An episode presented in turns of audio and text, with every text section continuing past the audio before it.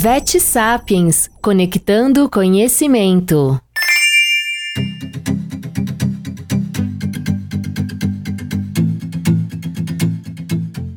Olá, Vet Sapiano! Hoje eu quero conversar com vocês sobre um tema extremamente relevante, desafiador e bastante frequente na clínica de pequenos animais, que é a vasculite. Vamos começar entendendo o que é vasculite pelo conceito.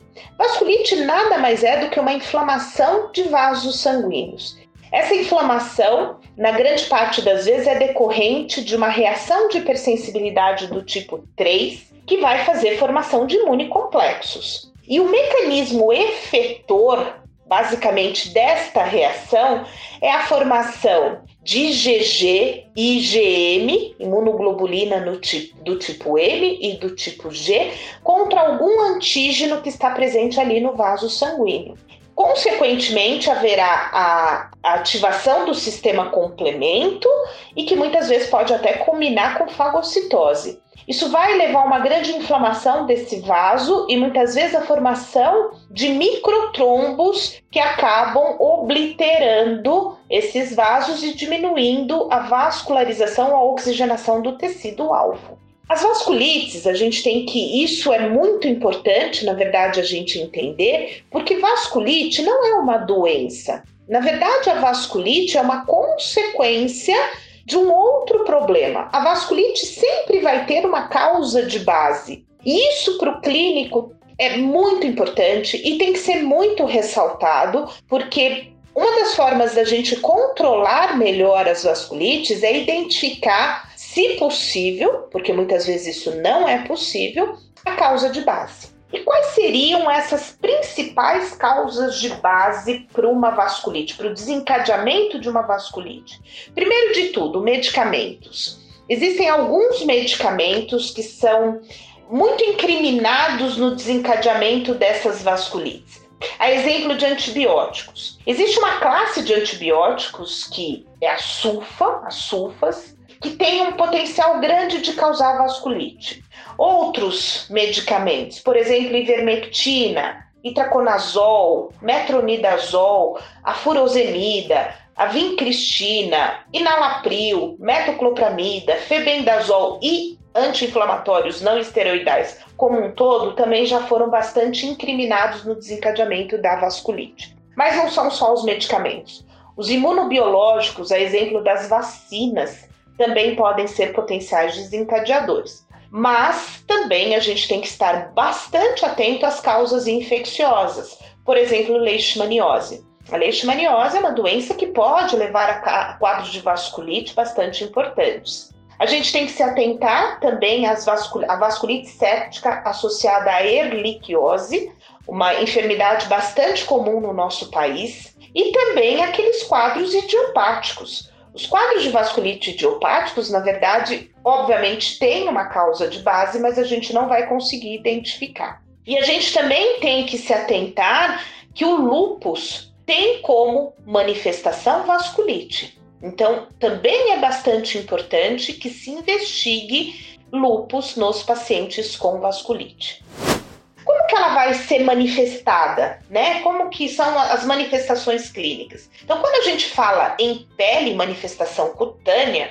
a gente vai ter uma grande variedade de manifestações de lesões cutâneas. A exemplo do edema, eritema, púrpura. Púrpura é bastante importante. Púrpura é aquela lesão vasculo sanguínea que não cede a digitopressão. Formação de bolhas, muitas vezes bolhas hemorrágicas, Necrose, é muito comum a necrose de ponta de orelha ou a necrose de borda de pavilhão auricular.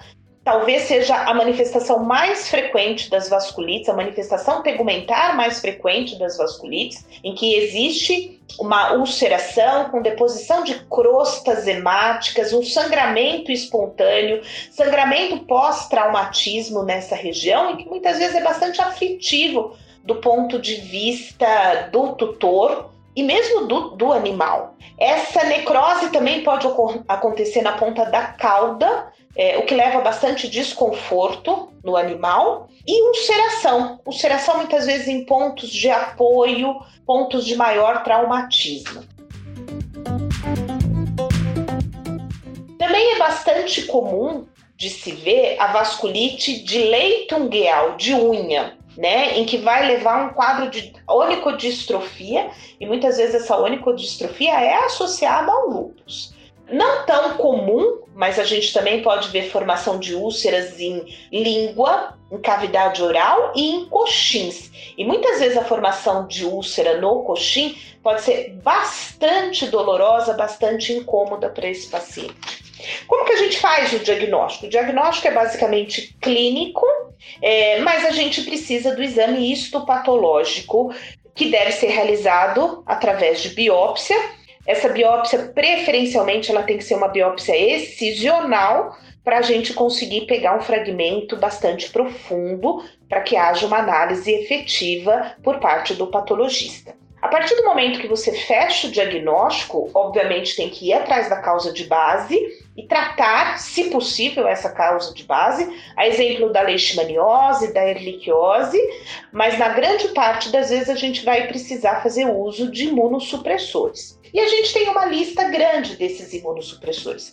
A gente pode começar com o uso de corticoide, muitas vezes dando preferência ao uso de corticoide tópico, corticoide que tenha um, uma potência maior, exemplo da betametasona, da dexametasona, da triancinolona e muitas vezes chegando até na fluocinolona, obviamente tomando-se cuidado com todos os efeitos adversos oriundos desse uso. Corticoide sistêmico, pelo menos inicialmente, para diminuir a formação desses imunocomplexos, é, por exemplo, o uso da prednisolona em doses acima de 1 mg quilo, 1, 2 miligramas quilo a cada 24 horas.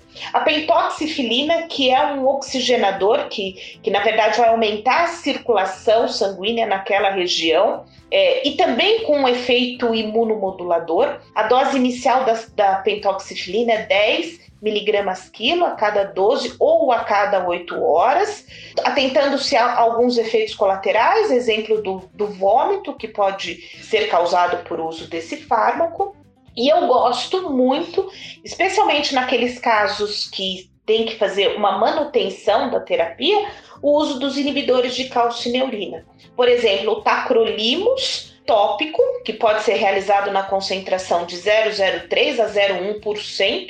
Eu dou preferência ao uso do a 0,1%. E a ciclosporina pela via sistêmica na dose de 5 a 10 miligramas quilo a cada 24 horas. Muitos desses pacientes vão ter que ser medicados pela vida inteira. Lembrando e ressaltando da necessidade de investigação de uma causa de base.